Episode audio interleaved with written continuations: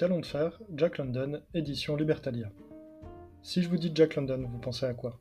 L'appel de la forêt, Cro-Blanc Ou peut-être me citerez-vous Martin Eden pour les plus romantiques? Un peu de littérature jeunesse, malgré la violence implacable des thèmes abordés et le fabuleux portrait d'une nature dans sa plus rude beauté, ou un chef-d'œuvre romanesque bouillonnant d'énergie. Et d'ailleurs, c'est par ce dernier que nous pouvons effleurer le voile à languide conviction politique d'un auteur sauvagement, implacablement engagé, révolté même. Le Talon de Fer est la grande œuvre politique de Jack London, l'œuvre politique ultime selon Léo Trotsky, et lorsque l'on parle de révolution, on peut accorder au bonhomme quelques légitimités. Une consécration qui pèse, dans tous les sens du terme donc. Mais une œuvre qui a fait couler pas mal d'encre, n'est pas exempt de défauts et reste propagandiste devant l'éternité. Pas la peine de le nier, le Talon de Fer est un manifeste socialiste, parfois un peu balourd, souvent naïf, si tant est que la pureté des idéaux se doit d'être exclusive, prompt à justifier la violence, mais pour le moins inspiré, si ce n'est carrément prophétique. Un récit qui n'est pas sans soulever son lot de questions sociales et civilisationnelles, éthiques autant que morales, et toujours solidement ancré dans le réel, le tout soutenu et entraîné par l'incroyable vitalité de son auteur. L'espace-temps particulier dans lequel se déroule l'histoire proposée par le talon de fer, sa diégèse, participe à la force du récit, entérine sa portée et marque aussi ses bizarreries. Il est possible de dire que le talon de fer est un récit d'anticipation, sous-genre traditionnellement rattaché à la science-fiction, nous concéderons ainsi une parenté lointaine avec cette dernière, puisque le récit est la publication des carnets de légende, le couple Avis et Ernest Everard, principaux acteurs de la première révolution socialiste américaine ayant échoué au début du XXe siècle, carnets retrouvés, lus et commentés par un universitaire du XXIVe siècle.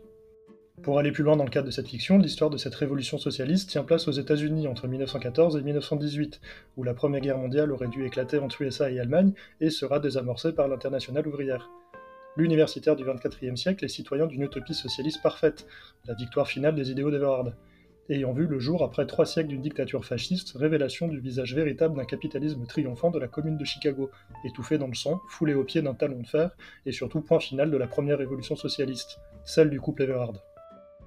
Un sacré programme à deux voix, celle d'Avis Everhard, jeune fille de bonne famille capitaliste s'étant ouverte et convertie aux idéaux de son amant après avoir reconnu leur bien fondée et affreuse réalité sous-jacente à sa condition, et celle de l'universitaire du futur qui n'hésite pas à commenter et expliquer à ses contemporains, non sans partialité, la brutalité et l'incongruité du système capitaliste qui régnait à l'époque de nos héros. Notons que malgré le fait qu'Avis soit en adoration absolue dans son homme, cela n'enlève en rien sa force. C'est un personnage fort et actif, engagé et brillant, dont le rôle ne se limite pas à être témoin de l'action, mais clairement actrice du changement. Elle a ses défauts d'écriture, sans doute liés aux présupposés de l'époque auxquels n'échappe pas notre progressiste auteur, mais dans l'ensemble c'est une battante. Faire intervenir un tiers moralement différent à la personne de l'universitaire du futur, par contre, supposément plus élevé, dans les différents commentaires et notes qui accompagnent le récit, permet d'apporter des précisions d'ordre académique, solidement ancrées sur des faits et chiffres réels, puis extrapolées, un peu exagérées, dès que l'on passe la barre de la date de publication du roman, 1908. Pourtant, cette date passée, la plupart des projections de London, par la voix de son universitaire du futur, restent étonnamment prophétiques, mais peu à même d'anticiper la foudroyante évolution technologique du XXe siècle. Cela reste un récit d'idées, pas de prospective. Le récit peut globalement se découper en trois parties dans lesquelles on retrouve grossièrement trois facettes d'un Jack London écrivain plus grand que nature, vertu incarnée, colosse aux considérations ridiculement supérieures et peut-être plus réaliste que rêveur. La première partie compte la rencontre entre Travis et Ernest Everhard, la quasi-mythification d'Ernest qui possède toutes les qualités et l'incarnation d'un idéal, d'une perfection toute inhumaine presque caricaturale. Ernest est un autodidacte, aussi bien manuel qu'intellectuel, brave et juste, âme étincelante, incorruptible, imputrescible, chimiquement pur comme le sont ses idéaux intransigeant parce que dans le bien contre ses adversaires se complace dans le mal, consciemment ou non, mais entendez bien les majuscules. Cette introduction permet de mettre en place les thèses que défendra London par son récit. Souvent professorale et quelque peu réductrice, les notions de sociologie, d'économie et de philosophie morale assénées apportent les clés nécessaires à la réflexion, mais ne sauraient suffire à elles-mêmes, en dehors d'une confirmation purement propagandiste s'entend. Elles ont néanmoins le mérite de placer le récit sur des bases solides, documentées et moralement percutantes. Cette mise en scène connaît son point d'orgue avec l'affrontement, le débat, entre Ernest et un parterre de grands capitalistes, le club des philomates, où la guerre à venir et les positions se dévoilent. Côté prolétariat, vous nous prenez trop, nous vous prendrons tout, la révolution apportera la justice. Côté capitaliste, nous possédons tout, vous n'aurez rien, la mitraille sera notre réponse au socialisme. Ambiance. La seconde partie du récit compte les escarmouches préfigurant la guerre annoncée, des tentatives légales des socialistes pour renverser la donne aux machinations politiques du grand capital pour adapter les institutions en sa faveur, créer la dissension, favoriser et récompenser les traîtres à la cause. Un petit précis quant à l'application du pouvoir de l'argent, de ces jeux de manipulation politique et financière bien connus, largement documentés quant au déséquilibre des forces et moyens, des injustices et dévoiements de nos belles démocraties confisquées depuis belle lurette, sans que nous soyons dupes, sans que nous en soyons révoltés.